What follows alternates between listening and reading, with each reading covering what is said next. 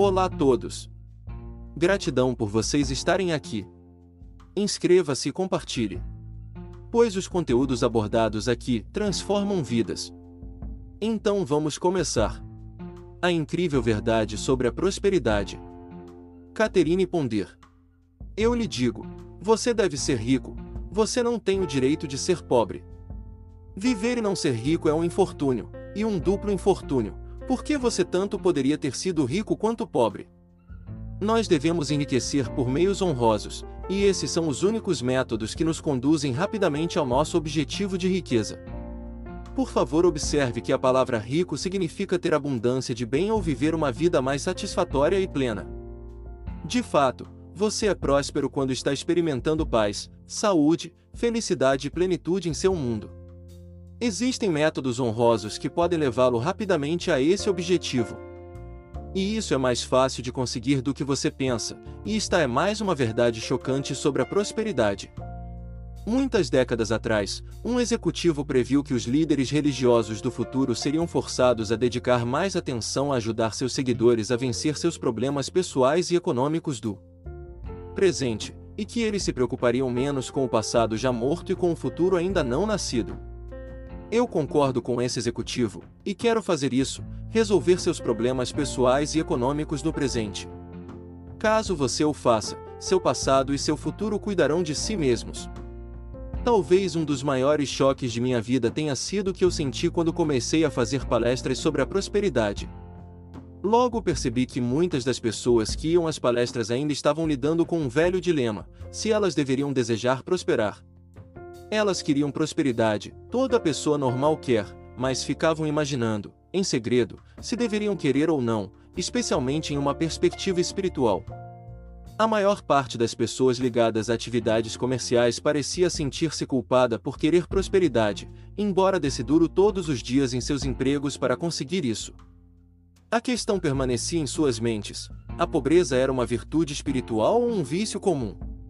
O conflito no pensamento dessas pessoas estava trazendo desordem também às suas profissões.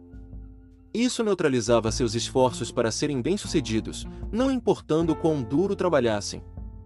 Logo ficou evidente que seriam necessárias algumas ideias ousadas, até mesmo impressionantes, sobre o assunto, a fim de minar certas crenças que há anos acorrentavam pessoas a existências essas. Medíocres. Percebendo isso, Passei várias semanas explicando a elas como Deus, o homem e a prosperidade estavam todos divinamente relacionados.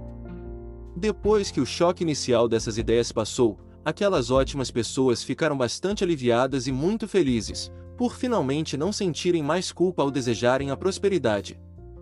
Em pouco tempo, todos começaram a experimentar resultados prósperos. Descobri que essa noção ainda persiste algumas pessoas, mesmo as mais maravilhosas, parecem bem confusas sobre se a prosperidade deve ser considerada uma bênção espiritual ou não. Quão aliviadas elas ficam quando descobrem que sim, que a prosperidade é uma bênção.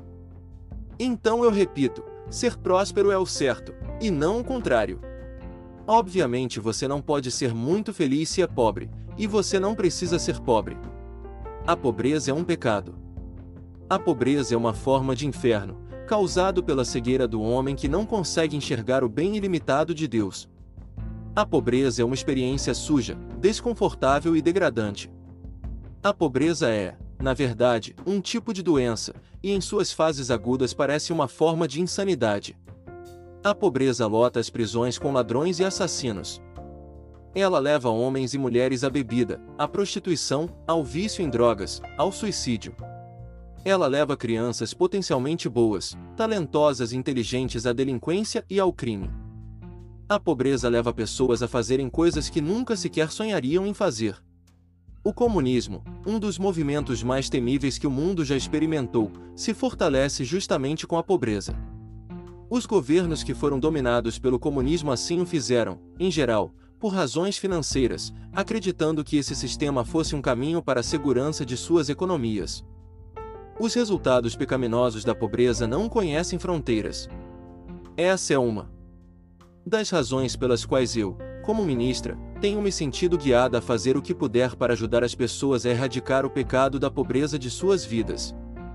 Um médico que eu conheço disse que teria muito menos pacientes caso fossem solucionados os problemas financeiros porque passam, preocupação, tensão e esforço conduzem a má saúde. Ele disse que os hospitais psiquiátricos estão cheios de pessoas cujas mentes e corpos foram prejudicados por uma pressão financeira prolongada.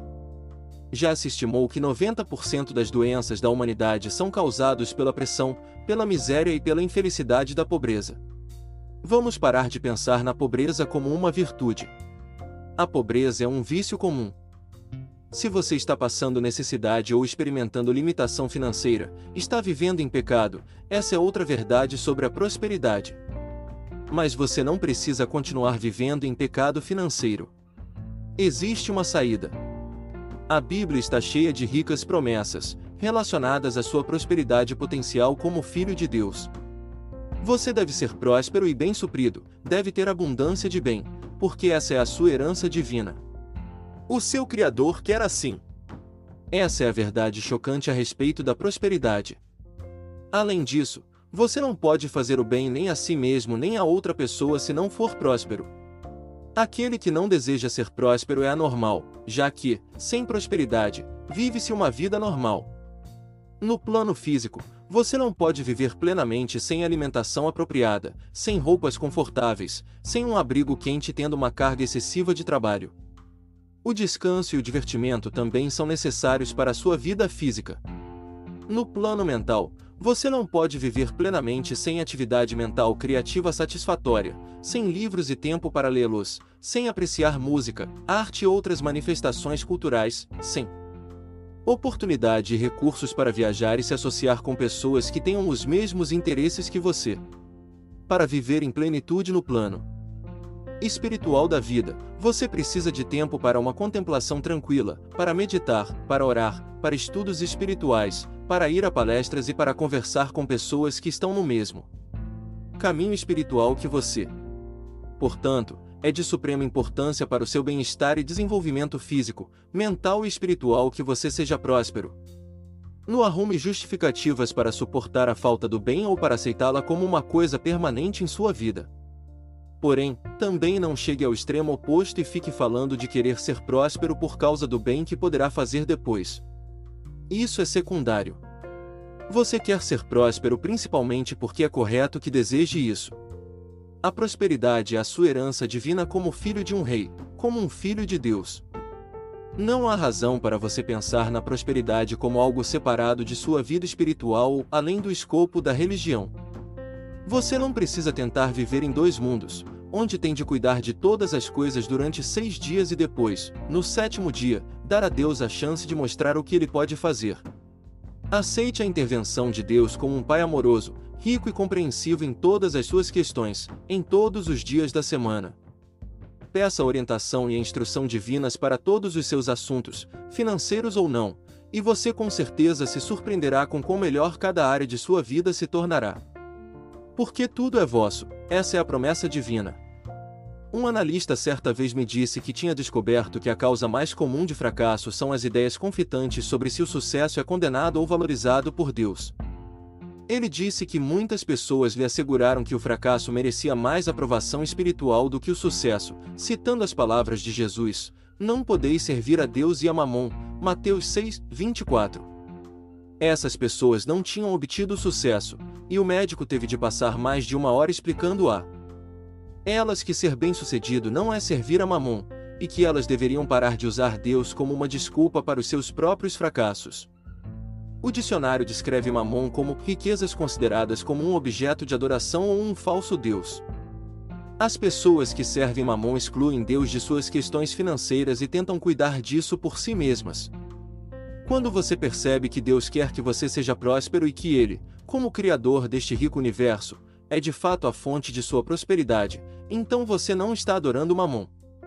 Você não está transformando a prosperidade em um falso Deus, mas reclamando a sua herança próspera da fonte de todas as suas bênçãos.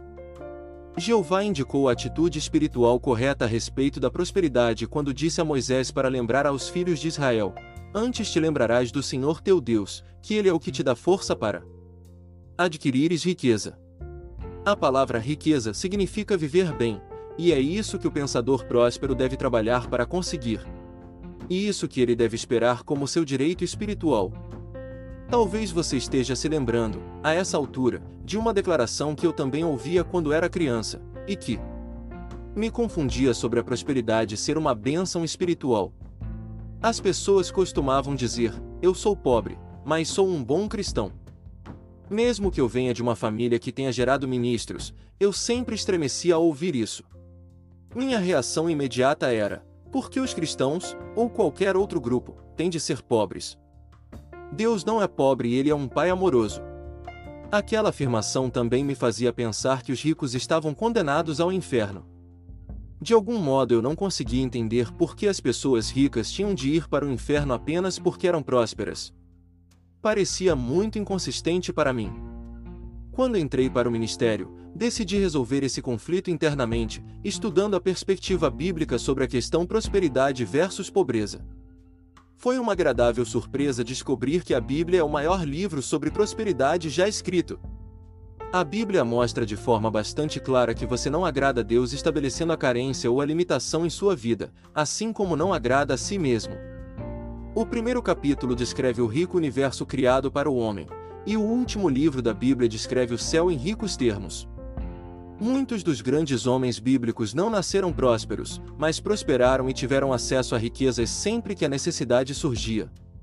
Entre esses homens estavam Abraão, Jacó, José, Moisés, Davi, Salomão, Isaías, Jeremias, Elias e Eliseu, do Antigo Testamento, e Jesus e Paulo, do Novo Testamento. A vida e os ensinamentos de Jesus são uma evidência clara da sua compreensão das leis da prosperidade.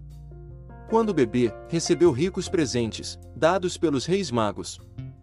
Embora Jesus tenha sido descrito como pobre, sem um lugar para recostar a sua cabeça, ele tinha uma casa com seus pais em Nazaré e foi muito bem recebido em casas por toda a Palestina, tanto de ricos quanto de pobres. Seu primeiro milagre produziu uma rica dádiva para seu anfitrião em uma festa de casamento, o melhor vinho. Ele usou as leis da prosperidade sem hesitação para alimentar milhares de pessoas em um local deserto. Sua parábola do filho pródigo contém uma bela lição sobre a prosperidade. Quando Jesus declarou: Bem-aventurados os pobres de espírito, porque deles é o reino dos céus, Mateus 5,3, não estava se referindo aos que vivem na pobreza. A expressão pobres de espírito significa aqueles que são humildes e receptivos, e não orgulhosos e presunçosos, quando um homem rico veio a Jesus perguntar sobre a vida eterna, lemos, e Jesus, olhando para ele, o amou, Marcos 10, 21. Jesus lhe disse que, para herdar a vida eterna, ele tinha de vender tudo o que tinha, pois ele viu que o homem estava sendo possuído por seus bens, em vez de controlá-los. Mais tarde, Jesus comentou com compaixão: Filhos, quão difícil é, para os que confam nas riquezas, entrar no reino de Deus. Marcos 10, 24. Seu interesse e contato com o mundo. Financeiro incluiu chamar um coletor de impostos para ser seu primeiro apóstolo, indicando um tesoureiro entre eles para lidar com as finanças e com os impostos devidos ao governo romano. Mesmo seu hobby sem costuras foi considerado valioso pelos soldados romanos, pois eles tiraram a sorte por ele ao pé da cruz. Foi um homem rico, José de Arimateia, quem implorou a Pilatos pelo corpo de Jesus e que o sepultou em sua própria tumba. Mesmo depois da ressurreição, Jesus mostrou interesse na prosperidade de seus seguidores, instruindo os pescadores sobre onde deveriam pescar para ter sucesso, depois que não tinham conseguido nada. Você pode estar imaginando por que se fala tanto em sacrifício, perseguição e tempos difíceis como aspectos necessários da vida espiritual. A história revela que os ensinamentos da Bíblia, cheios de inspiração e praticidade, continuaram a ser observados durante os primeiros séculos depois de Cristo. Logo, porém, a religião se tornou mais secularizada, levando a diversas variações e ao afastamento do que Jesus ensinou. Mais tarde, o sistema feudal da Idade Média assegurou a riqueza somente a poucos privilegiados. Durante esse período, os preceitos de pobreza e penitência foram oferecidos às massas como único meio de salvação, transformando a carência e a privação em supostas virtudes cristãs. Milhões de pessoas ingênuas foram levadas a crer que era santo ser pobre, uma crença útil para prevenir a revolução entre as massas. Algumas dessas ideias feudais sobre a pobreza como uma virtude espiritual têm persistido até os dias de hoje. Contudo, elas são falsas, concebidas pelo homem, não refletindo a rica verdade de Deus para mim e para você. Portanto, não peça mais desculpas a você mesmo ou aos outros por querer ser próspero. Esse é um desejo divino, ao qual, portanto, deve ser dada uma expressão divina. Você pode ousar dar graças, pois a prosperidade é a sua herança divina, o desejo do Pai para você é o bem ilimitado, e não uma mera existência medíocre.